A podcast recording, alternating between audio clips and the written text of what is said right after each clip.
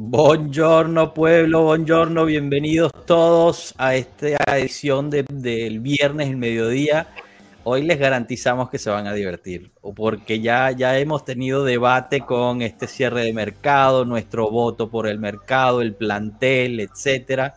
Y bueno, eh, se viene el Fiorentina Juve y más que todo el comienzo de la Champions. Así que pónganse listos, cominchamos.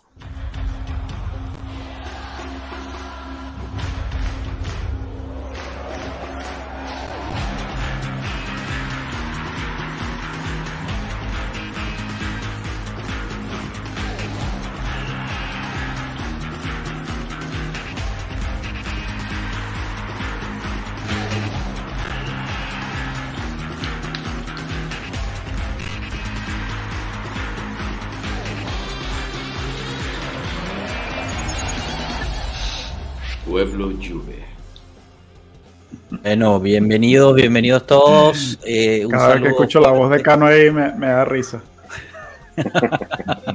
sí, sí, quien lo sepa, el que, el que pone al final Pueblo Juve es nuestro, nuestro Cano, que le mandamos un abrazo. Un, un saludo fuerte a Enzo, Tato, Marco, Juan Diego, bienvenidos de nuevo. Y un saludo especial a Anderson Coco, que nos, que nos acompaña por primera vez. Anderson, ¿cómo estás? Bienvenido. ¿Qué tal, muchachos? Hola, hola, ¿qué tal? Mucho gusto, un saludo a todos. Eh, contento, contento, la verdad, de estar acá por primera vez en esta comunidad y Pueblo Juve, muy, muy especial, muy unidos, muy lindo todo. Entonces, contento de hablar acerca de eventos y pasarme por acá por primera vez. Buenísimo, no, bienvenido, gracias por estar aquí. Voy a aprovechar también y, saludar a la gente que está eh, ya en el chat desde temprano. El primero hoy fue Mauricio Pollock, así que bienvenido, Mauricio. Le, le estás ganando a Jorge Aguilar, ¿eh? Eh, cada día eh, eh, es competencia entre Mauricio y Jorge a ver quién entra primero. Genial, nos encanta. Igual, un saludo, Jorge. Santiago, igualmente. Intempo Dance. Viene Tato y empieza a aparecer Intempo Dance. Hay una relación especial, definitivamente. Un saludo, señor Intempo. Y aquí Leonardo Bonucci, seguimos a ver, sin saber si realmente Leonardo Bonucci o no, pero nos gusta llamarte Leonardo Bonucci un saludo a disfrutar el directo. Y Suponemos que por el 19 es, Leonardo Bonucci. Debe ser él, exacto. Y bueno, aprovechamos para, para invitar a la gente a que ponga el like al video, que nos siga si aún no lo ha hecho y, comparta, ¿no? Que traiga más gente aquí con, con, nosotros a pasarla bien. Erwin desde Panamá, un abrazo. Fabricio Tatoli, aguante el pueblo. Venga, Fabricio, bienvenido. Creo que es primera vez que tenemos aquí, aquí no recuerdo. creo que no quizás lo, ha venido antes. Disculpa si, se me olvidó. Franco Vítola, igual. Franco, un abrazo, gracias por estar aquí. Te digo, hay una relación especial aquí entre Tato e Intempo, es definitivamente, definitivamente hecho. Saludos a Rana, ¿qué tal, Ranita? Eh, peluche morado atrás, ¿ah? ¿Esto es para la Fiorentina o cómo? Me tiene preocupado. no, es casual. Y tiraba ahí en el sofá. Eso es un ah, pro. Un pro eso es la granata. Muy mal, muy mal, Ran. No, no, no, es un prop aquí en la chamba esperando a que lleguen todos los demás y es que me conecto antes de que lleguen todos. Ah, Rana, Rana tiene una vida espectacular. Miren, bueno, eh, como, como es tradición aquí, el, nuevo o, la nueva eh, nos, nos explica cómo empieza eh, su amor por la Juventus y, quién es su jugador favorito. Así que, que damos palabra a Anderson antes de empezar con los temas para, para que nos cuente un poquito de él. Adelante, Anderson. Ok, Em, pues mucho gusto a todos. Em, no sé cuándo inició el amor de ustedes por la Juventus, pero en mi caso fue luego del Mundial 2010. Eh, no sé si me imagino que ustedes también coleccionarán eh, los álbumes eh, para los mundiales con los cromos. Claro. Pues resulta que para el Mundial de 2010, la selección, la única selección que yo pude llenar así completamente fue la selección italiana. Entonces, desde ahí empezó mi amor por buscar los cromos y hubo un cromo que me salió repetido, lo puse en el álbum y luego me quedó guardado y fue el de Yalvi Buffon. Luego ese cromo me quedó guardado y yo intentando buscar quién era Yalvi Buffon. Entonces comencé a, ver los partidos y luego me enteré que él jugaba Juventus.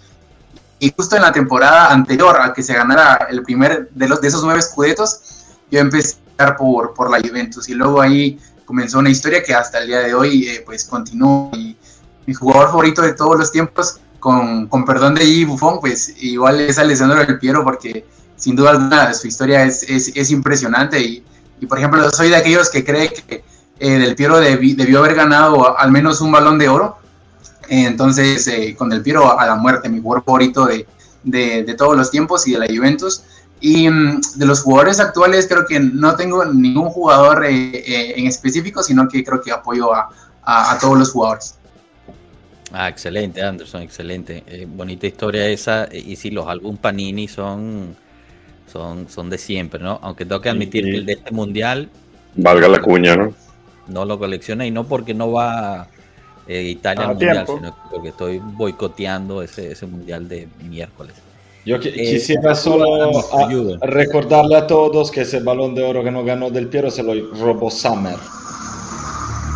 Efectivamente. Para darle una, la talla que tiene ese premio. Mira, es genial, Mario, cuando quieras, cuando quieras, Mario. Eh, justo nos, das perfecto porque justo Anderson fue que nos pusimos en contacto por Twitter eh, para, para, que viniera, igual con muchos de, nuestros seguidores, eh, se contactan bien sea por Instagram o por Twitter para, para venir a participar. Así que, Mario, mándame un mensaje bien sea por Twitter o Instagram, y, coordinamos para, que vengas a un directo. Y, la invitación queda abierta para, quien quiera, todos, todos bienvenidos. Bueno, señores, empecemos, empecemos con lo bueno. Eh, ¿Cómo les pareció el mercado? Ya por fin se cierra, podemos hablar de fútbol de ahora en adelante, aunque ya los mismos periódicos están, están empezando a, poner rumores del mercado de, de invierno, es increíble. Pero, pero bueno, ¿qué les pareció el hay, hay que venderme, hay que vender. Claro, hay que vender. Ya pusimos ahí en, en, el, en el promo para, para, este episodio los votos de cada uno de nosotros eh, y, quizás abriría a Juan Diego y a Anderson a que nos den el voto de, de qué les parece el mercado y, de ahí podemos empezar un poquito. Yo tengo muchas preguntas para el profe. Sí, sí, sí. ya llegaremos, ya llegaremos. Y, y, podemos empezar a hablar del, del plantel. Juan Diego, ¿qué, ¿qué, te pareció el mercado de, de 1 al 10? Del 1 al 10, obviamente siendo 10 el, top, ok, el sí. Yo creo que 8.8. La razón por la cual no llego al 9 o al 10 es porque siento que nos faltan todavía unos laterales. Nivel alto, ¿ah? Nivel alto. nivel alto. Para mí sí, la verdad el equipo se ha reestructurado completamente. Hemos buscado puntas con experiencia. Tenemos ya la punta nueva que, que la teníamos del mercado de invierno en esa situación no se nos fueron jugadores, porque también no solo el mercado es retener, eh, no solo es comprar, sino también retener jugadores que están formando parte de la plantilla como tal. Este, creo que el mediocampo se logró hacer por fin un mediocampo estructurado, lo que quería un técnico, el cual viene de una temporada ya, que es muy importante. Y ahorita creo que sí, de lo que viene en adelante, habría que juzgar qué va a ser Alegri, porque hay jugadores que están ahí hoy que él los pidió desde el comienzo del, del, mercado. Bragi muriéndose porque no sabes lo que pasó en el chat de la mañana. Sí, no, esta mañana, solo para darle un poquito de contexto, esta mañana hubo una pequeña explosión de opiniones en nuestro chat interno sobre si Allegri había pedido el, el, mercado que tuvimos o, tuvo menos eh, responsabilidad. No, no sé ni siquiera cuál es la alternativa porque, porque a mí me parece que él tuvo mucho que ver con este mercado. Pero antes, antes de que abramos esa, esa caja de Pandora, paso con, con Anderson mientras saludo a, José Anderson. ¿Qué voto le das al mercado de la Juve? Ok, yo creo que le doy un 7.5 u 8. Eh, la razón es porque, como creo que acordamos todos, en la parte de atrás nos quedamos un poco cortos, tanto en las laterales, también como quizá un recambio en la defensa, ¿verdad? Porque es cierto que tenemos a Danilo que puede jugar en esa posición, pero Danilo no es, no es un central por vocación. Le pongo esa puntuación porque creo que nos reforzamos bien, no solo en calidad, sino también en cantidad, porque yo creo que ya habían pasado varios mercados en el que no eh, fichábamos a tantos jugadores como en este mercado, y creo que por eso me recuerda un poco al mercado de la temporada 2015-2016 eh, porque durante la temporada 2015-16 también se ficharon, pero bastantes jugadores luego de haber llegado a la final. Entendido, entendido. Creo que está llegando un eco de tu parte. No sé si es que haya una televisión prendida. ¿Quién está viendo la tele? o, te estás viendo a ti mismo en el, en el YouTube. No, pero estoy de acuerdo contigo con el 7.5. Es más, yo originalmente le había dado un 8, eh, pero después con la salida de Zacarías bajé a 7.5 porque me parece que estamos un poco cortos en ese mediocampo. Me hubiera gustado que se quedara Zacarías aún teniendo Fagioli, porque al final es un poco de experiencia. Pero bueno, aquí, aquí ya le abro al resto del grupo del pueblo Juve a ver qué, qué, cómo opinan ustedes. Eh, quizás podemos empezar con el mismo prof, que fue el que internamente le dio la puntuación más baja, ¿no? Creo que al final terminaste con 6.5, si mal no recuerdo, prof. Correcto, 6.5 es mi voto al mercado de la Juve. ¿Qué, fue lo que no hizo bien la Juve para...? Una leve, una leve mejoría, o sea, digamos, yo el análisis parto de, bueno, como, como decía Juan Diego, 0 es un desastre de mercado, 5 el equipo quedó igual y un 10 eh, hubiese sido el mercado perfecto, ¿no? Entonces, en ese, en ese parámetro, pues mi voto sería un, un 6.5 y, y, argumentando mi, mi respuesta, eh, yo dividí el, el, mercado en los cuatro puestos, ¿no? En, en el arco, la defensa, la media cancha y la delantera, ¿no? Entonces, considerando que en, el arco quedó, quedamos igual, ahí lo descartamos si queremos porque no, no, hicimos nada allí. Luego quedaría la defensa, donde me parece que el, equipo quedó fuertemente debilitado en, en, defensa. Luego en la media cancha hubo una, una mejoría, aunque luego esa pequeña, ese pequeño tema de Zacarías, me parece que era un jugador que si bien no era una estrella tampoco, pero era un jugador bastante útil, sobre todo en, zona defensiva, un jugador que, te podía ayudar a hacer el trabajo sucio, un, un Matuidi 2.0, puso alguien, puso alguien por ahí.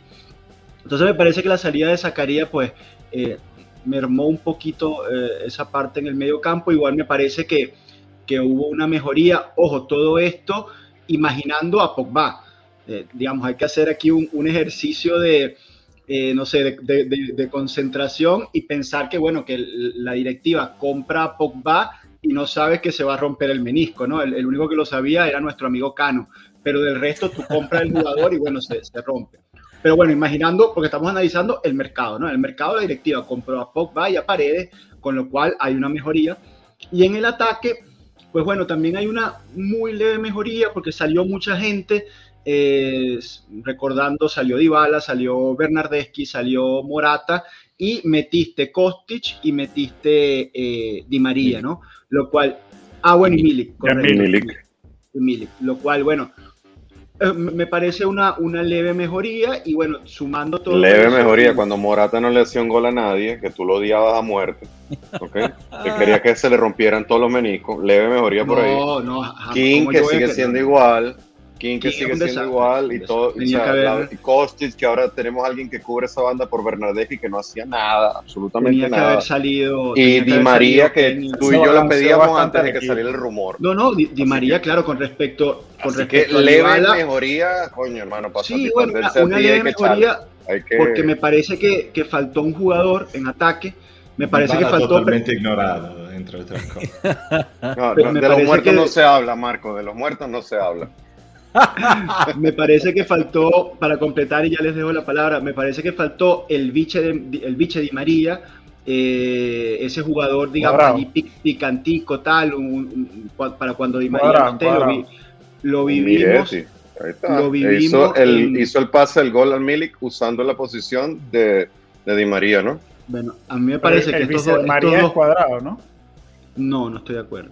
Vimos, vimos que Cuadrado en esa posición no rinde de la mejor manera. Eh, falló dos goles tremendos. Eh, Di María, más que un puntero derecho, eh, es, una segunda punta, un jugador de tres cuartos de cancha, como lo está usando Allegri. Y, me parece que faltó, faltó un jugador más en ataque y, por supuesto, en, defensa estamos mm, gravemente cortos.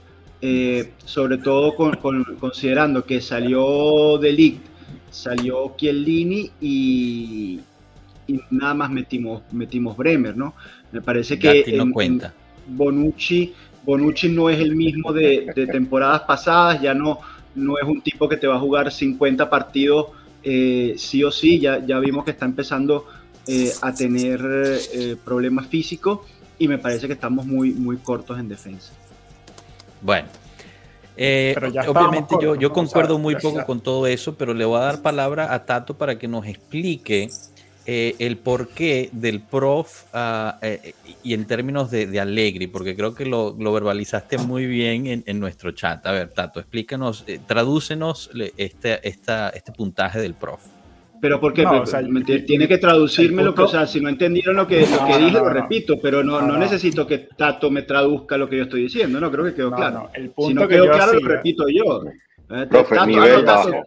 Traduce, Nivel bajo, porque lo que hablé, hablé en chino, que, que no tiene que traducirme Tato lo que dije. No voy a traducir a nadie, solamente voy a, voy a Ah, comentar un poco que mal. fue lo que dijimos, que, que tú como eres de estos rodillas en tierra con Alegri, esta vez tenías una oportunidad, bueno, para decir que, que había fallado eh, eh, Allegri en dejar ir a Zacarías. Ese, ese era todo mi, mi punto, porque este mercado... Pero eso no tiene nada que ver con la pregunta. O sea, la Este pregunta mercado- es el voto del mercado y yo justifiqué Claro. mi, mi, mi eso voto. me ¿Qué lleva a lo que ver eso con, Claro, y eso me lleva a lo siguiente, que es que este mercado tuvo el veto de Allegri en todos y cada uno de los fichajes que hubo.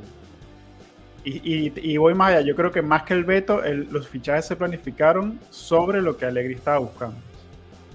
Y por eso ves que eh, viene un regista, cuando todos dábamos a, a Locatelli como el regista del equipo, traen un regista. Por eso ves que viene un tipo de perfil ultra zurdo como Kostic, cuando todo el mundo decía, bueno, jugamos a qué, nos jugamos a cuadrado, lo cambiamos de banda. Eso se, habló en un momento. Entonces, los todos los fichajes fueron eh, de acuerdo al proyecto técnico de, de Alegre. La mala realizada. Así que eh, no se puede excusar. Este es el equipo de Allegri, este equipo lo armó Allegri y todo este año estaremos juzgando el desempeño del equipo basado en el equipo que Allegri armó. Y ir fuera de eso, pues ya, eh, es- ya son ilusiones ópticas. Este es el equipo que pidió Allegri y, este, y, la, y, la, y- y la organización le dio el equipo a Allegri. Así de fácil. Pero, pero sí y no, en el sentido de que seguramente depende mucho de lo que, de lo que quiere decir que Allegri no tiene, que no tiene excusas y que lo que nos esperamos de esta temporada. Que yo sigo pensando que estamos en un proceso de reconstrucción y ahí sí vamos por el buen camino, porque siguieron las indicaciones de Allegri y le arreglaron A, es- a eso me arreglaron. El equipo, bueno, porque el año pasado era un equipo, o sea, pa- parecía hecho por casualidad. Teníamos huecos sabe. eh, y, eh, enormes eh, y, y otra, en otra parte de, la cancha teníamos a, a cinco iguales.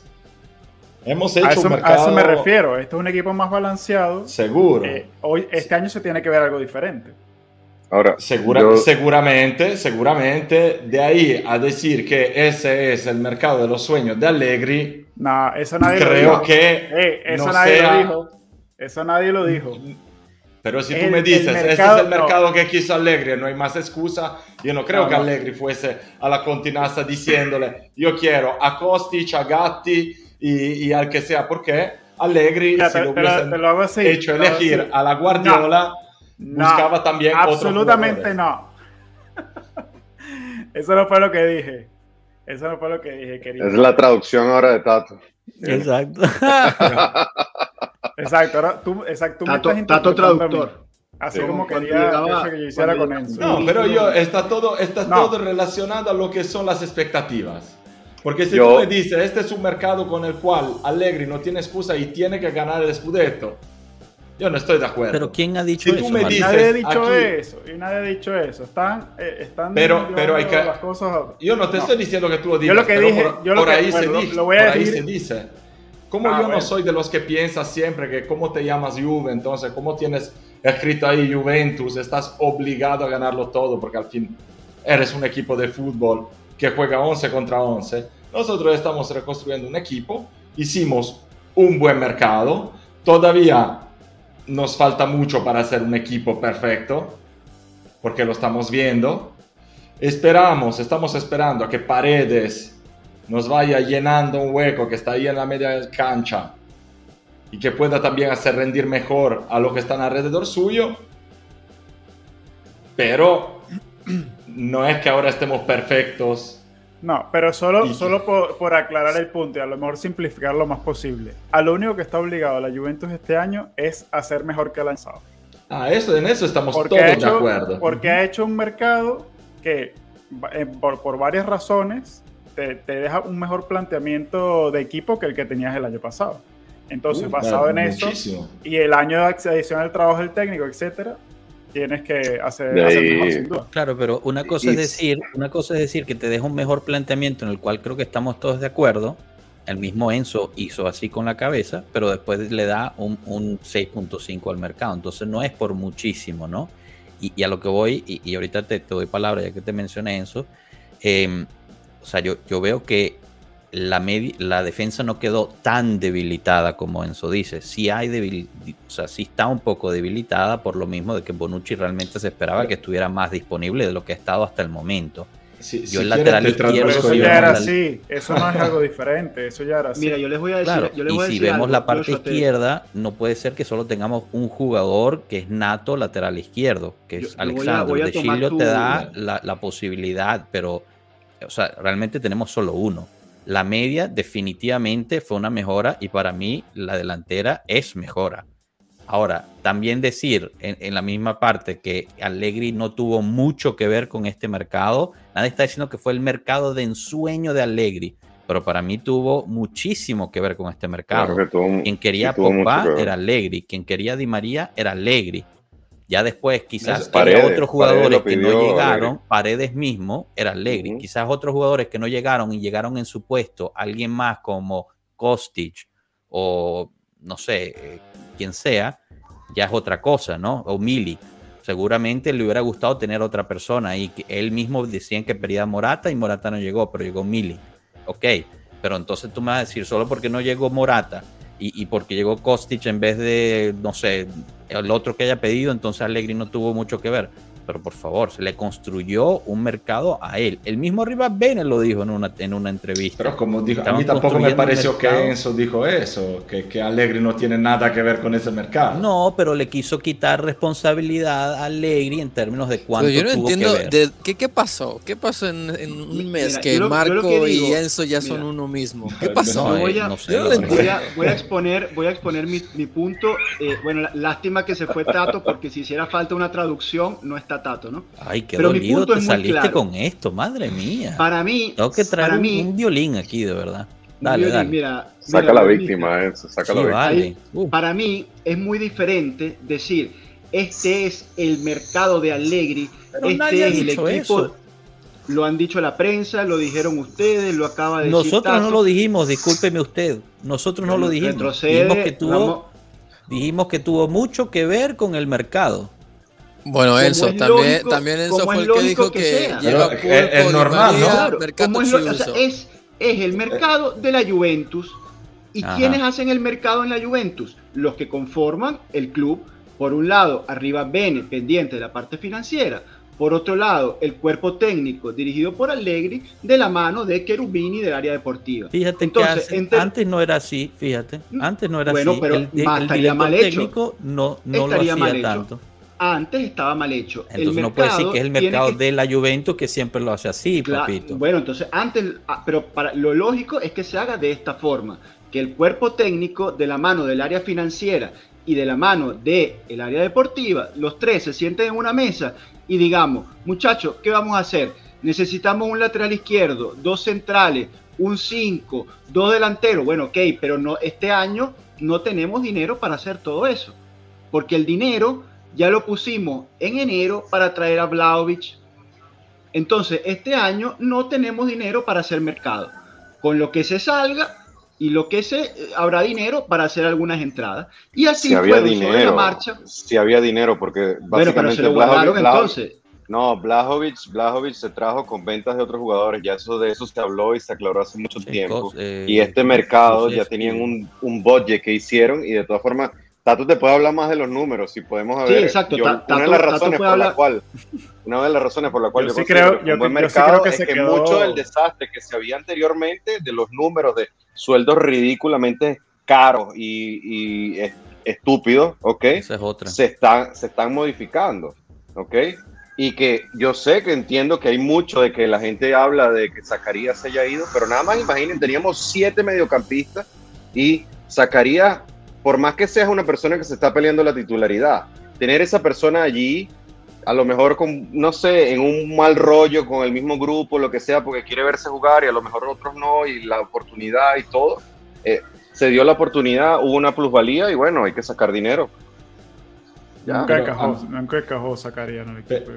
Pero yo justo eso quiero decir cuando eh, digo, ese es el mercado de Allegri, sí, en la medida en que, como dice Enzo, el cuerpo técnico tiene que hacer el mercado también. Y como tú me dices, antes no era así, pero me parece que haya sido claro para todos que ese camino ya se acabó y hemos visto dónde nos ha llevado.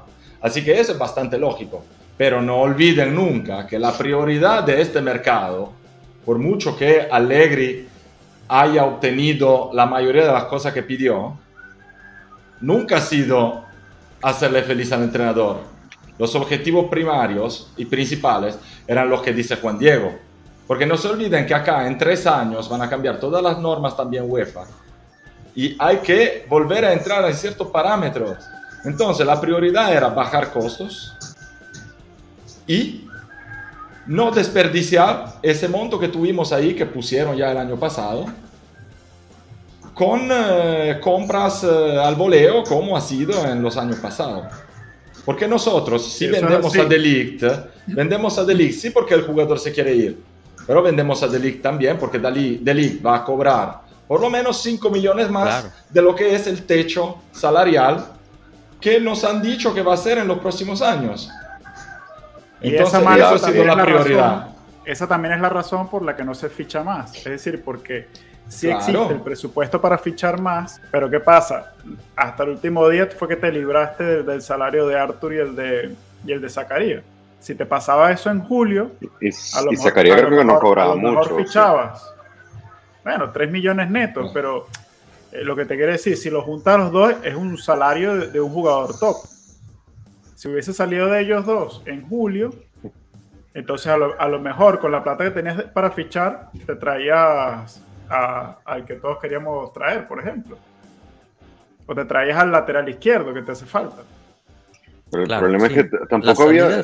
Las salidas definitivamente, pues, eh, perjudicaron o, fueron dándole pauta también al, al, mercado. Porque, bueno, yo soy uno de los que piensa que si The o sea, no hubiera querido irse, también se podía planificar otra cosa. Eh, y no llegaba Bremer.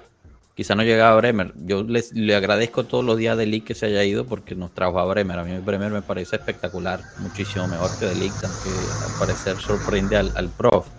Pero, pero bueno, no sé, eh, veremos, ¿no? No está, no está aprobado todavía. ¿No te parece bueno, Enzo? Eh, eh, Bremer, me, sorprende tu, tu reacción por supuesto me parece bueno Bremer. Lo que, lo que no me parece correcto es decir, gracias a Dios que se fue de League porque Bremer es superior. Yo creo que esa es una, una exageración en este momento. Pero es que nadie, nadie dijo que es superior. coño, yo, dije gracias, gracias que se fue de League porque nos trajo a Bremer, sí, eso sí lo Sí, pero no superior, o sea... Para mí sí. Eh, o sea, yo me mojo, yo, no. yo no me importa mojarme. A mí me parece mucho mejor Bremer que de League. a mí la verdad me parece que, que de League con todo el hype que traía, quedó en cierta deuda. También hay que darle beneficio a la duda. Una temporada jugó con el hombro lesionado. Este, y sé que eso duele para todo, para correr, para empujar, para lo que sea. Y luego, bueno, la siguiente, y tuvo muchas cosas las manos. El COVID también mm. dañó la dinámica de muchos. O sea, ah, siento que, yo la verdad siento, aunque fue bueno, quedó en duda.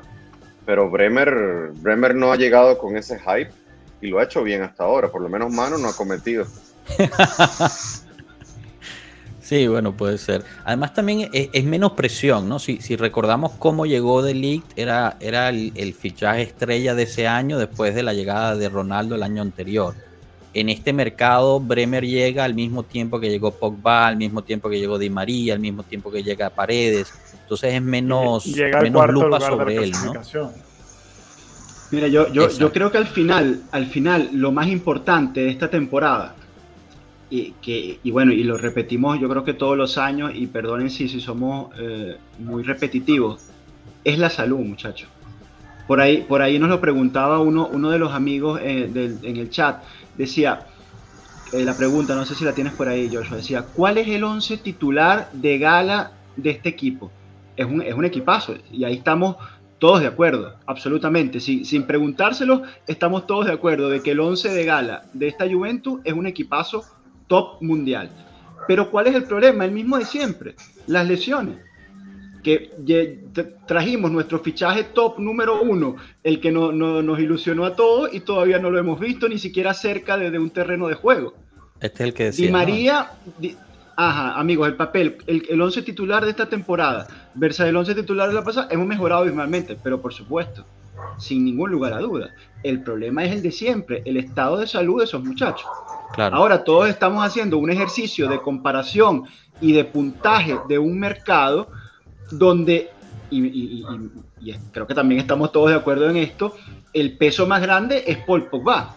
Si tú sacas de, de ese mercado a Paul Pogba, que es lo que hemos tenido hasta ahora, o sea, no Pogba, el, el, voto de todos cae por lo menos un punto y medio, sin dudas. Porque la mejoría de esta Pero espera, espera, espera, pregunta eso. Ya tú lo mataste. Tú estás dando tu calificación de 6.5 a la, a la titular lastimada o la titular comprada. No, no, la no me cuadra. Es que sí. Porque es tú que si yo saco, a la titular de la Fiorentina le da 6,3. Si yo saco, si yo saco a Pogba de la ecuación, el voto ya no es 6. ¿Por qué lo vas a sacar, hombre? Si está fichado por cuatro años. Bueno, ok, pero estamos hablando estamos, bueno, pero te estoy diciendo, no lo, lo, vamos a sacar porque hay muchísimas dudas y, y estoy haciendo. Pero lo acabas de decir, de la salud. La Eleven titular de la Juve mundial. ¿Cómo vas a poner un 6.5 si es mundial, una, un 11 mundial? Eso no es un 6.5, señor. No, Usted ya está dando calificación porque ya se lastimaron la mitad del equipo. A eso hay que curarle a Pogba ya, señores, porque si no este hombre va a seguir sangrando por Claro, porque es que no, Marco. Es, el, es, el, hombre diferencial, es el hombre diferencial en la media cancha. Nosotros no, no, podemos olvidar. Marco, la, Marco la cara es que no ha visto jugar Pogba. Escucha, no, podemos, no podemos olvidar que tenemos en Rosa, tenemos en Rosa a un joven que es espectacular, que es Miretti, pero sigue siendo su primera experiencia. Vamos a ir con calma. Y tenemos a otros dos jugadores en la media cancha que no los hemos visto con la camisa de la Juventus en un partido de fútbol. Entonces, Paredes y Fagioli no los hemos visto jugar. Claro. Entonces, esos son unas incógnitas. y Pogba es, una mega incógnita. Entonces, Pero vamos todos los fichajes del mundo son incógnitas bajo ese argumento, Enzo. Bajo ese argumento, no, todos, viendo de vuelta. bueno, o sea, no sé, si tú traes a Lewandowski y lo pones de 9, que. pero no es lo mismo que traer a... que están utilizando que es porque Mira, no hemos este visto. Hombre, este hombre es un genio, chico. Yo creo que al equipo médico le hace falta una celebración con nuestro. aprobado, Mario. Mario, sí, te tenemos en el, en el equipo ya. El próximo live contigo. Capi, ¿me puede, te, te, mandé un, un videito ahí al, al, group chat. ¿Lo puedes poner acá arriba o se tarda mucho tiempo? Antes de que voy me probando, voy probando. Mientras tanto, mientras tanto quiero, quiero pararme en el, en el mensaje que, bueno, lo, lo que nos dice aquí eh, digamos, Enzo, ¿no? Lo, de las lesiones, porque me parece importante. Literalmente hemos tenido cuatro partidos y en cada partido sale uno lesionado. Eh, la lesión de Chesney, este último, fue bastante fea. Corrimos con suerte, vamos a decirlo. Corrimos con suerte que no se rompió algo. Al final fue Pero además son todas lesiones fortuitas, ¿no? O sea, es una lesión fortuita. Eh, eh, digo, para, para, la gente que, que, que piensa que todo ocurre en el entrenamiento, en el gimnasio, eso fue, fue también fortuita. Entonces, a lo mejor la solución es buscarse algún trabajo de brujería o algo. Algún, sí, necesitamos pedirle a Cano que venga a hacer un algo de eso. Los, los, dos, los dos brujos mexicanos que hay en el grupo. Les mandamos a Cano, para que le haga unos trabajos en, el, en la continaza. Mira, cambia el tema. Pero, pero es algo, algo importante de, comentar, ¿no? O sea, cada, cada partido perdemos una pieza Perdón, Enzo, dale, disculpa. No, que nos van a bajar el video si seguimos hablando de brujería. Eso no está permitido aquí en las redes sociales. Vamos a, vamos a hablar de fútbol.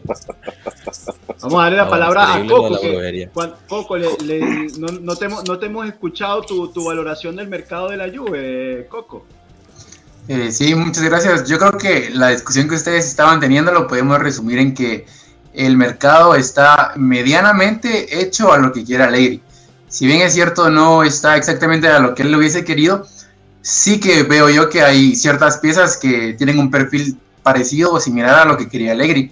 Y además yo siento que algo que tenemos que valorar también es de que eh, Allegri es diferente a, por ejemplo, a un Conte, es diferente, por ejemplo, a un Guardiola, que exige ciertos fichajes y que si no le traen estos fichajes no va a trabajar eh, con, el equipo. Entonces, creo que es en parte una cierta ventaja que Allegri sea un poco eh, versátil en ese sentido y que pueda trabajar con el material que tenga a la mano, que quizá no es el óptimo o lo que él quisiese, pero que sin duda alguna pues lo va a poder hacer bien. Y yo creo que eh, con respecto a las plantillas que hemos tenido en las temporadas anteriores ha sido eh, muy buena la de este mercado porque yo hacía la comparación con el mercado de la temporada 15-16 porque durante la temporada anterior, la 14-15, se fueron Llorente, se fue Vidal, se fue Tevez, se fue Pirlo, piezas fundamentales y titulares en el equipo. Si vemos la temporada pasada, se fue eh, Dybala, se fue Chiellini, se fue Delic, se fue Bernardeschi,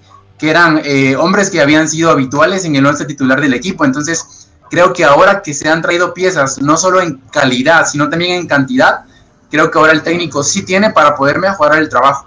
Quizá nos quedamos un poco cortos en la defensa, pero creo que tenemos bastante fondo de armario, por ejemplo, en el mediocampo, bastante fondo de armario, por ejemplo, en, en, la parte de arriba, quizá un poquito cortos de extremos, pero que creo que al final, eh, comparado a como habíamos estado las temporadas anteriores, que por ejemplo, no sé si ustedes recuerdan, pero el partido contra Chelsea eh, en casa, jugamos arriba con, con Chiesa, con Bernardeschi de delantero, Bernardeschi fue nuestro delantero, y con Cuadrado como extremo. Entonces, eh, eh, teniendo en cuenta que va a haber lesiones, teniendo en cuenta que van a haber muchos partidos, creo que sí tenemos una plantilla para al menos competir mejor de lo que hemos hecho las temporadas anteriores. Amazing. excelente, excelente, excelente tu, resumen, Coco. Totalmente, totalmente. Por si no saben, eh, es amazing. Es amazing. Se está volviendo todo, todo un, un, personaje ese de la. No, pero ya viste que hasta él mismo ya se dio cuenta que está burlando de él. Sí, claro, él, lo está, claro, se está aprovechando, por supuesto. Se lo está disfrutando. por si no saben lo que iba a decir de, de, de, Anderson, es que se monta unos, unos análisis técnicos bien interesantes también en Twitter con unos hilos buenos. Estaría bueno tenerlo un día junto, junto con el profe en un match análisis, porque creo que, que estaría buena esa, esa discusión. Voy a hacer una pausa publicitaria aquí para recordar a la gente que se suscriba al canal si aún no lo han hecho y que nos sigan tanto en la, en la plataforma de, Twitter como Instagram. Importantísimo que le pongan el like al video. Eh, hay, en este momento todos los que están viendo eh, este video pueden ponerle like, no cuesta nada, seguirnos no cuesta nada tampoco. Y, bueno, con, con, con, su apoyo lo que podemos hacer es traerles más contenido de calidad. Hemos tenido durante este calchomercato, tuvimos a gente de, informadísima del calciomercato como es Mirko Di Natale y Frank Leonetti a, hacer unas entrevistas que nos, que nos ponían al día. Balicha. Ah, exacto, Balicha. tuvimos a todos. tuvimos a todos. Eh, y, justo gracias a su apoyo. Eh, como siempre lo decimos, este es un canal hecho para ustedes y es de ustedes. Eh, viene gente y, como Anderson que, pues creamos estas amistades y, es por, por el amor a la Juventus así que ayúdenos a, seguir creciendo por ahí. Y, bueno eh, paro ahí mi, mi, parte publicitaria y para decirle a, René que tengo el video aquí no sé si lo quieras presentar no no sé no no no más estaba el otro día viendo videos viejos y me encontré algunas pequeñitas joyas de ciertas cosas que se dijeron que no importaban. Adelante por favor Señor, no importa que esté en buena condición, mala condición, no le hace falta la condición. Ah, bueno, lo que, se es claro es chévere, ¿no? es el valor comercial que nos da Pogba. Eso es en una pierna, ese señor es mejor que Locatelli, que Rabiot, que McKennes, que Eso no se discute, eso no se discute. El problema es que si esa pierna no funciona el resto de la temporada porque está lastimado. no importa, no importa, ese hombre va a estar para los ah, partidos grandes. Usted recuérdeme algún partido grande obviamente estoy hablando de la época de la Juve, porque ¿en qué partido grande no estuvo Pogba? Pero ese... bueno. Creo que o sea, no importa, ¿no? de video, El profe se ha ido O sea, no importa, no importa que esto esté en su casa, en el J Medical, se va a perder todos los partidos importantes hasta después del Mundial. ¿Y qué partido grande se ha perdido hasta ahora? Roma, en teoría. Bueno, se va a perder el no, bueno, PSG, ¿no? O sea, de verdad que si, ustedes ya sabían esta información, que el tipo se iba a romper el menisco, coño, tienen, que hacernos millonarios, eh, los números de la lotería, ayúdennos con algo y, nos olvidamos de, nuestro trabajo y nos vamos a vivir a trabajar a la Juventus. No, a trabajar a la Juventus. cuando, va, cuando van a ver un pesaje, epa, ya va, este tipo se va a romper el menisco, no lo fiche. Entonces, pero no era menisco. Te, doy una noticia que ustedes no, saben. No, ese no. No, no, no, les doy una noticia que ustedes no saben. Ahorita no Es que cuando, cuando Pogba estaba buscando su embrujo contra las lesiones, llamó a Cano y Cano le dijo, no, te vas a lesionar. Entonces llamó a otro. Pero, pero tenía razón Cano. Eso era. ese, brujo, ese brujo estaba piche. Pero igual quizás podemos tomar esta pregunta que manda Franco para, para, pasar al siguiente tema, ya que creo que hubo bastante habla hasta ahorita y, hablar de los partidos que se vienen. Nos pregunta Franco, profe, ¿habría alguna opción esta temporada de jugar 4-2-3-1?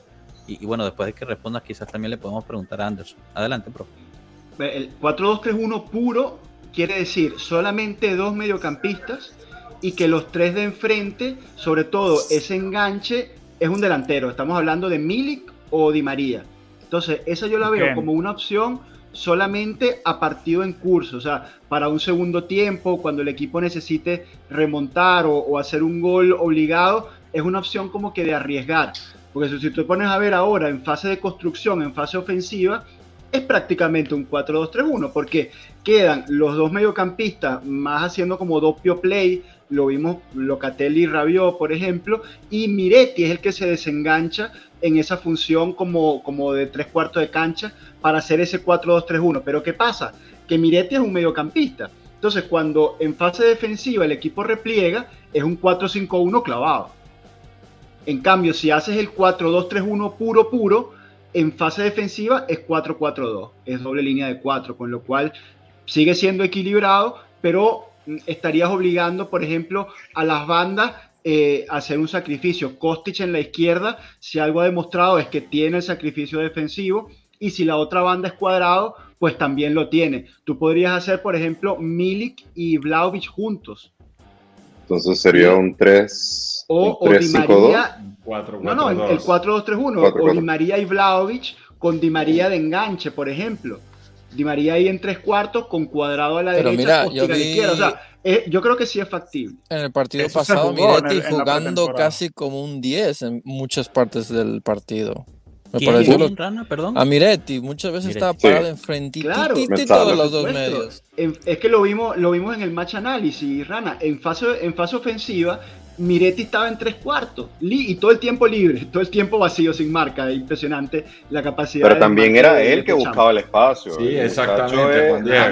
por supuesto, por supuesto. Eh, él, él, puso la dinámica, puso el extra, puso el buscó. De hecho, por eso llega el segundo gol también. En jugando por derecha, entrando por derecha, que no le y haciendo un centro. Y, si ven un centro distinto a, todos los demás, porque todos los demás estaban buscando la cabeza todo el tiempo.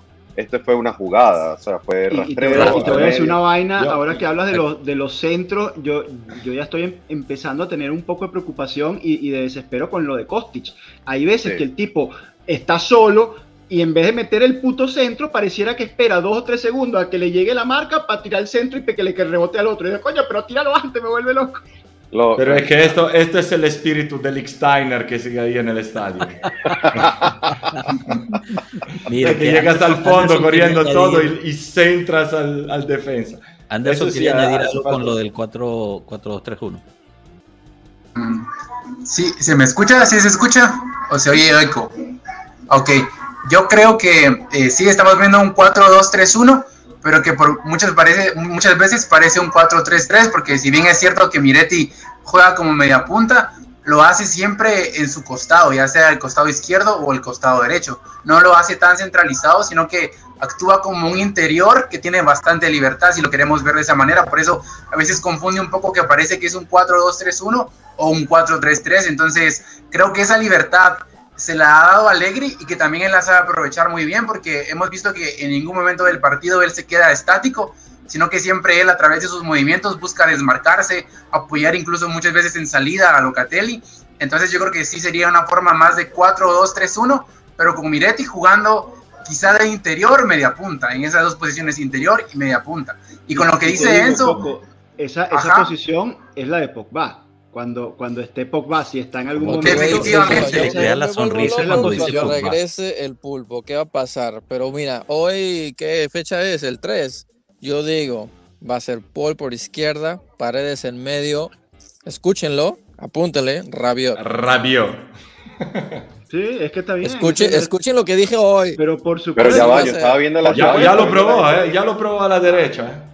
Claro. Yo estaba viendo las en la estadísticas derecha, del juego de yo- Salernitana, No me digan que, que de soy Rabiot, brujo. y eran que impresionantes. Las Pero- estadísticas del juego de Rabiot en el Salernitana eran impresionantes, como que 94% de recuperación, no sé cuánto tiempo de pase. El tipo estaba en el top del mediocampo como lo, a lo que se le hace. pasado, dices tú, Juan Diego. No, de este juego, Contra la del juego pasado. El juego pasado, perdón, contra Contra Ah, el Spezia, Spezia, contra Spezia, Spezia. ya, ya, perdón, Spezia, perdón. disculpe. No, y sabe, sabes que por ahí escuché, el- creo que lo contaba Monblano en, en Juventus, si no me equivoco, que eh, había una historia de Rabiot cuando comenzó en PSG, que el técnico era eh, Carlo Ancelotti, y, y decía que ya Ancelotti lo veía como, como hombre por derecha, como, a pesar de ser zurdo clavado, lo veía más como interior derecho, porque tenía todo el campo de frente para, para ir hacia su pierna y correr a campo abierto, que al final es lo que le gusta a, a, a Rabiot. y aparte que, bueno, es, es el único jugador que nos quedó de, de- de cantidad, de, de, digamos, de sacrificio, de, recorrer kilómetros con la, ahorita con la salida de, de, de Zacarías. Entonces, cuando ya estén todos sanos, la media titular sería Pogba, Paredes, Rabiot. Y en banca Locatelli. Rabiot. Locatelli, Rabiot, Locatelli, cualquiera de los dos. Yo creo que, que sería una lo media, bueno una es que hay, de- lo de bueno es que hay rotación, hay Tú rotación. cualquiera, el- elige, eliges a Rabiot o a Locatelli, te queda el otro en la banca y te queda Miretti en la banca. Claro. O sea que a- allí, allí sí tienes alternativa. Y, tienes para hablando escoger de ese- dependiendo contra quién estás jugando. Claro, y hablando de ese No. escenario hipotético de todo sano, tendrías a Chiesa por banda izquierda. O sea, imagínate lo, lo que te da Chiesa que hoy no tenemos. Y eso no, No, me suena con a lo que se una ha visto, con calificación lo de que se ha visto de 6.5. Miretti en estos cuatro partidos, eh, ¿no duele un poquito dejarlo en banca? No, Joshua, pero no, a ver, el chamo ha hecho, lo ha hecho bien, pero bueno, ojalá sea, sea ese el a problema en todo. algún momento, O sea, claro, ojalá que el problema sea que, que tienes que meter a Miretti en el segundo tiempo, coño, se- serían buenas Hay noticias. cinco cambios por partido. Es una temporada Claro. muy comprimida por el mundial. Tres cada tres Eso es días. lo que hablábamos antes de que abriera el mercado. Que no solamente era importante tener a los jugadores de titulares buenos, sino que una banca, una rotación de peso, que era lo que, lo que hacía falta muchísimo en estos últimos años. Por eso perdimos una final. Claro. Bueno, y César Augusto nos, nos recuerda de Weston, ¿no? Ah, exacto, eso era lo otro que iba a decir yo. Que nadie habla de Weston. No sé a qué estás apuntando, ¿no? Estaba tratando. Yo ya, Pero creo que, ya creo dije que todo lo que tenía que, te- que decir sobre Weston y, y no me como nada de lo que dije en pasado, así que... Por quien preguntó por, por el nombre de, de Anderson en Twitter, ahí lo tienen, Noir Ander, eh, que, que creo que lo estaban Noir buscando. Ander. Noir Ander. Eh, bueno, hábleme, hábleme de la Fiorentina. eh, se viene este partido, supuestamente la, la titular mañana, ya son dos fuentes que más o menos dicen la misma, sería Perín en puerta, obviamente, De Chillo por derecha, Danilo Bremer en el centro, Alexandro por izquierda, eh, Paredes eh, enfrente de ellos, con McKenny por derecha y Locatelli por izquierda. Delanteros, Di María, Milik y Kostic. ¿Qué les parece? Eh, especialmente la rotación esta con, con Blajovic, ¿no? Le- parece que le van a dar descanso. No sé, no sé si lograron escuchar o leer el- el- la, la rueda de prensa de, de Allegri que pusimos en Twitter, que más o menos eh, hablaba, ¿no? Que, que estaba considerando darle un descanso a, a Blajovic.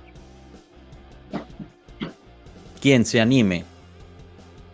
No, yo me animo Bueno, si quieres. voy- Dale, Yo Marco, voy dale, yo. dale, dale. Eh, yo, yo voy a decir nada más que creo que va a jugar Fagioli, que es lo único que.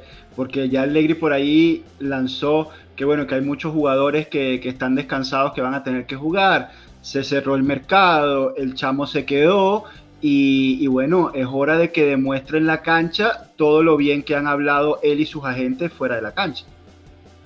Y, y Paredes titular no les parece muy pronto. O sea, tiene literalmente un día de entrenamiento. No, no le veo la. A mí me parece súper pronto, pero bueno. Lo que Marco. pasa es que el- el- el- a lo mejor el foco es el partido contra el París, ¿no? Exactamente. Es un Locatelli muy fresco, con, con las pilas recargadas y un Rabiot. No, Locatelli juega, ¿eh? Locatelli. El Rabiot que no juega ni viaja a Florencia, creo. No, yo creo que golpe. Yo creo que con este con esa alienación podemos también engancharnos a la pregunta de antes. Porque a mí me parece una alineación que te permita durante el partido en cualquier momento de pasar a dos en el centro del campo. Y si te fijas, en el 4-3-3 con Di María de extremo, Di María es uno que se mueve en todo el frente del ataque. Así que dejará un hueco ahí. ¿Por qué pone McKenny a derecha? Porque McKenny lo pone a ser el extremo en caso de necesidad. Y ahí se convertiría prácticamente en un 4-2-3-1. Perfecto, justo, justo contestando lo que, lo que decía Anderson. Anderson, eh, algo, te veía que, estabas de acuerdo con lo que decía Marco, no, no sé si quieres añadir algo. Eh, sí, que mucha gente pregunta por Hueso y yo creo que, por ejemplo, en el medio campo, en esa posición de interior media punta, van a estar compitiendo por un puesto tanto McKinney como Pogba como Miretti. Y ahora me explico el por qué. El único partido que le vimos si quieres te digo quién ganará esa. Ah, bueno, bueno, creo que ahí sí ya lo tenemos un poco claro, pero creo que van a estar ellos tres para, poder pelear en ese, en, ese, en, ese, en ese puesto. Y el, el único partido que Pogba jugó en esa temporada fue eh, el partido contra Chivas. En el partido contra Chivas, eh, si ustedes lo lograron eh, ver, Pogba jugaba con libertad justo en esa posición de media punta, porque lo que busca Allegri es que Pogba esté cerca del área para poder aprovechar el buen disparo de larga distancia que tiene y también para que desde la media punta pueda atacar y distribuir a sus compañeros. McKenny, que mucha gente pues quizá está viendo que McKenny no está en su mejor nivel, quizá ni físico ni, ni en forma, pero lo que eh, aporta al esquema es lo que decía Marco, es esa posibilidad de cambiar las posiciones con los jugadores cuando estos salgan de su zona. Y eso también lo puede hacer Miretti. En el gol contra la Spezia, que fue el gol de Milik, nosotros pudimos observar cómo Di María tenía esa tendencia de siempre ir hacia adentro, ir hacia adentro, ir hacia adentro. Y yo me di cuenta viendo el partido nuevamente de que hubieron varias jugadas donde Di María venía hacia adentro, pero ningún jugador ocupaba la banda que eh, Di María abandonaba.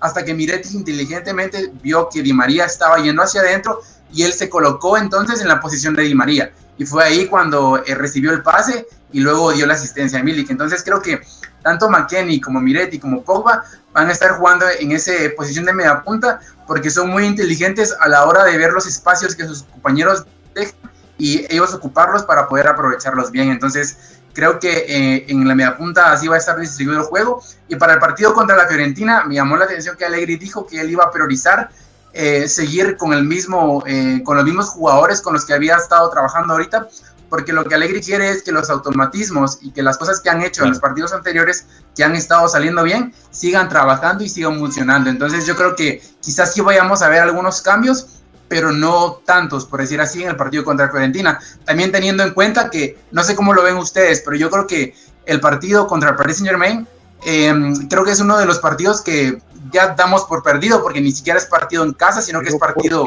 afuera.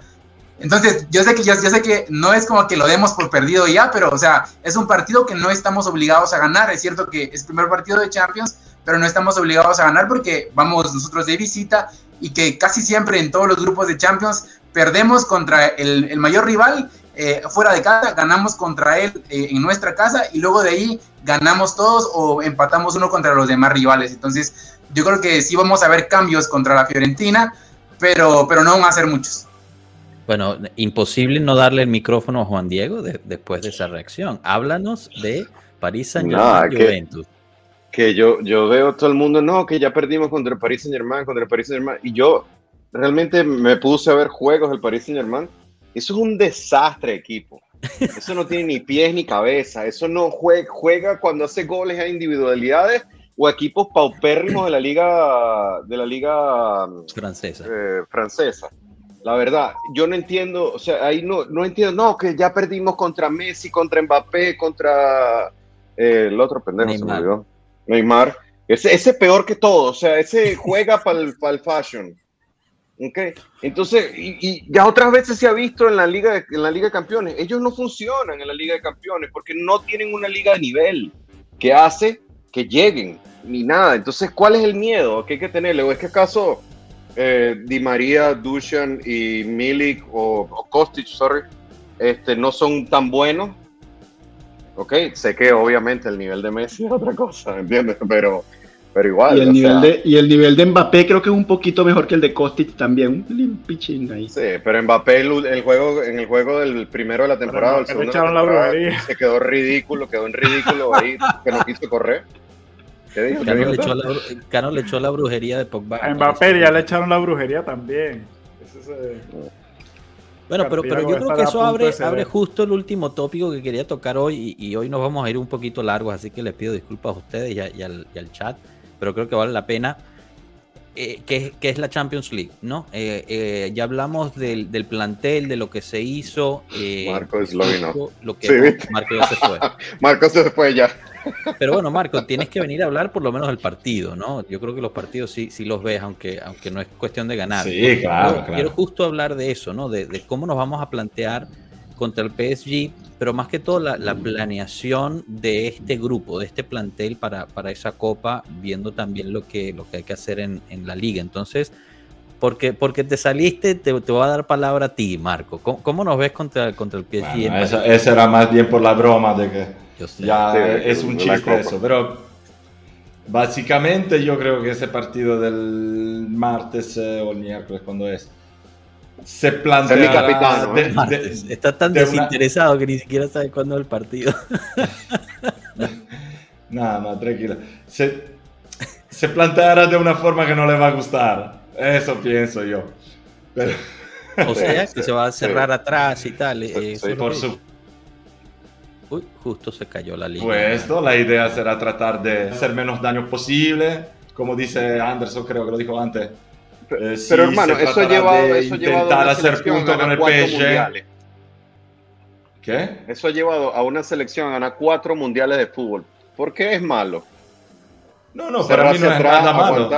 Sí, bueno. Yo dije que no les va a gustar. ¿eh? Ah, ok, ok, ok. no, y te, y te digo una cosa, lo, lo, inteligente sería plantearlo de esa forma, porque tú lo, lo que menos puedes hacer contra esas bestias es darle campo para que corran y te vuelvan mierda. Pero no es solo esa es también una cuestión de nosotros en qué punto de la temporada estamos. Claro, pero con tú te paras cinco o seis nuevos en la cancha. Se pide atención a los jugadores.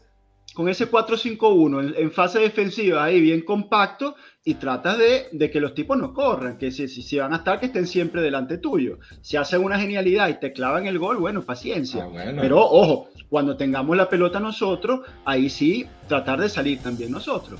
Porque eh, acuérdense, y esto es importante siempre repetirlo, que en Champions League siempre vas a tener más espacio que en el calcio. En Champions no te van a hacer hombre a Locatelli, no va a ir Berratti a hacerle hombre a Paredes, no van a... No, los equipos juegan más... Eh, tengo Spencerati, eh, como que sin...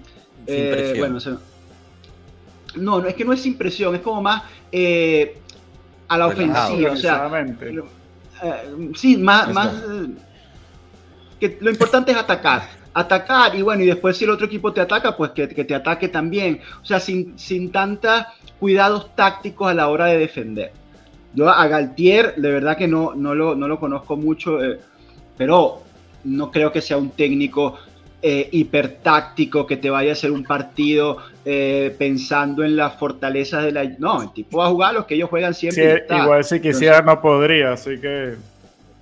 Entonces yo creo que eh, sí. sí, somos inferiores en cuanto a calidad, digamos, sobre todo ahí arriba. Bueno, ya, tienen a, Berratti también, pero si el equipo llega sano, sobre todo que, porque falta un, un partido más, esperemos que no se nos lesione nadie, que, que Di María haga su, buena horita de juego mañana y, se mantenga bien y llegue, y llegue en forma. Paredes, independientemente que sea titular o entre en el segundo tiempo, va a meter minutos en, las piernas y va a estar disponible para, para, el martes. Entonces yo creo que si el equipo llega, eh, digamos, en este, en este envión, vamos a hacer un, un, buen partido en París. Después, independientemente, gana, pierde, empata, lo que sea, pero eh, yo creo que no, no estoy de acuerdo con Coco cuando dice que hay que darlo por perdido, eso no. No, sí, sí, sí. Eh, quiero agregar esto que es cierto que no hay que darlo por, no hay que darlo por perdido, y no es eso, pero eh, me refería a que de los partidos, ese es el que nos podemos dar, entre comillas, el lujo de perder. Pero, pero a lo que voy a decir, yo creo que, yo creo que contra el Paris Saint Germain en la primera jornada tenemos, creo yo, más oportunidad de ganarles que luego en el juego en casa. Y me explico por qué. Eh, yo he visto los partidos del Paris Saint Germain y he visto la forma que Galtier le quiere dar al equipo. Y creo que a diferencia de otros técnicos que ha tenido el PSG, Galtier sí quiere darle una estructura defensiva al equipo. Pero conteniendo a los tres de adelante, ¿verdad? Creo que es un poco difícil para él el, el, hecho de jugar para que los tres de arriba hagan más trabajo defensivo entonces yo creo que en, ese intento de él de darle estructura al equipo, eh, algunas cosas le han salido mal en los últimos partidos, como por ejemplo contra Mónaco, que empataron 1-1 y que Mónaco tuvo bastantes oportunidades de, anotar al Paris Saint Germain. Entonces yo creo que en este partido, que es el primero, donde Galtier todavía no tiene eh, bien, bien definido cómo quiere trabajar y de la forma en que lo va a hacer, creo que podemos aprovechar para poder ganarles, porque eh, para los que todavía no lo han visto, Galtier ha estado jugando con 3-4-3, pero muchas veces es un 3-5-2, y adivinen a quién quiere poner de mediocampista, a Neymar o a Messi. Que para armar juego, Neymar y Messi, perfecto, lo hacen de una manera fenomenal y lo hacen como pocos. Pero luego para retroceder y para defender, Neymar y Messi son de lo peor, o sea, absolutamente son de lo peor. Entonces, eh, a la hora de que ellos quieran armar un mediocampo de 5 con ya sea Messi o Neymar de interior, están teniendo muchos problemas. Entonces yo creo que Allegri puede plantearle un partido eh, bastante bueno y creo que nos podemos llevar la victoria, aprovechando que Galtier todavía no tiene eh, quizá bien engranado todo lo que él quiere hacer. A, mí me yo creo que nosotros estamos más o menos en la misma situación. Sí, nosotros eh, también estamos aprendiendo a, jugar juntos, pero me gustaría añadir un tema que creo que es importante y aquí le doy la derecha a nuestro amigo Cano que siempre habla de mentalidad. Eh, en, este, en este partido contra el, contra el París entramos como no favoritos, ¿no? Creo que en general la gente simplemente por los nombres en la plantilla, por el dinero que se ha gastado, porque juegan en casa, ponen al, París como, como favoritos, creo que es normal decirlo. Y eso siempre es bueno para nosotros, porque cuando, cuando hablamos de que la Juve juega de favorita, muy por encima, entonces la mentalidad de los chicos empieza a cambiar bien dicho, siempre es la Champions League, el enfoque está ahí, pero me parece, me parece importante eh, esa parte. Y yo creo que sí está todo perfectamente puesto para que hagamos la sorpresa. Eh, y me refiero a una sorpresa en términos, en, comillas, para, para, el fútbol externo, ¿no? Yo creo que si tú le preguntas al, al fan promedio que no sigue ni al PSG ni a, ni a la Juventus muy de cerca, te dirán que bueno, ese partido lo más probable es que lo gana, lo gana el PSG y, se sorprenderán si, si llega un empate o, una victoria de, la Juventus, mientras que yo la verdad es que no me parecería tan sorprendente. Y como bien dice Anderson, lo veo más factible sacarle la victoria en París ahora que si hubiéramos tenido que jugar en París dentro de un mes o dos. Eh, y no solamente porque ellos están aprendiendo sus, sus propias eh, automatizaciones, sino sino por el simple hecho de ser el primer partido, eh, teniendo un poco nosotros también aprendiendo lo que tenemos, pero el, juego, ¿no? El, punto en la temporada. O sea, las temporadas acaban de empezar. Entonces, en términos de rendimiento físico, va a ser más bajo. Mbappé va a estar en un nivel tope eh, físico, uno pensaría mucho más eh, encaminada la temporada. Yo creo que eso puede marcar diferencia también. Pero, pero voy a, un, un datico, la, por ahí, esos sitios donde uno pone el dinero y se multiplica, ¿no? Dan súper favorito al PSG, casi que dos puntos por encima del, de la Juventus, como 250, 600, o sea, definitivamente no arrancamos como favoritos en base a lo que se dice, pero la verdad yo no, yo no le veo todavía. Si tú me dices que tuvieran un juego bonito, que tocan el balón y esto, aquello, y son, o sea, yo diría otra cosa, pero yo lo que veo es un un equipo con un vestuario devastado, o sea, eh, con, muchas figuras y pocas conexiones. y tenemos que ir a hacerle, hacerle presión a Donnarumma. Tenemos que, sí, hacerle presión a Donnarumma, exacto. Tenemos que, decir que, bueno, para, para, librarnos de cualquier tipo de demanda futuro, tomen su propio riesgo si es que van a estar eh, este, jugándose algo con, este partido. Esta es nuestra opinión, no es que estamos diciendo que seguramente va a ganar la Juventus, no nos vengan a buscar si después perdieron un montón de plata por, por estar apostando ahí. Pero bueno, en general, ¿cómo nos ven para esta Champions League? El grupo que nos tocó, eh, mucha gente dice, dice que bueno, probablemente terminaremos en, Europa League. Yo no, yo la verdad que no estoy tan seguro. Yo creo que se puede conseguir ese pase a la siguiente ronda. Y, además de eso, o sea, después de pasar a la siguiente ronda, nos esperaríamos más. ¿Qué, qué, sería de la Juventus? Eh, yo sé que estamos hablando ya algo muy a futuro, viendo la, la, bolita de cristal, pero ¿qué, ¿qué, sería de una Juventus que no pasa la ronda de grupos de, de Champions League? O más bien, regreso a una pregunta que justo nos hizo Juan Diego en un directo a, Marco, a Enzo y a mí, ¿no? Eh, no, no, sé si tengan, si tengan una, una, opinión a eso, o Juan Diego, no sé si quieras hacer la pregunta de nuevo. Sí, mi pregunta era básicamente, viendo ya que todo se estructuró, todo se compró, ya tenemos el equipo cerrado el mercado, este, ¿qué consideran ustedes que es una, una buena temporada, una temporada regular y una temporada mala?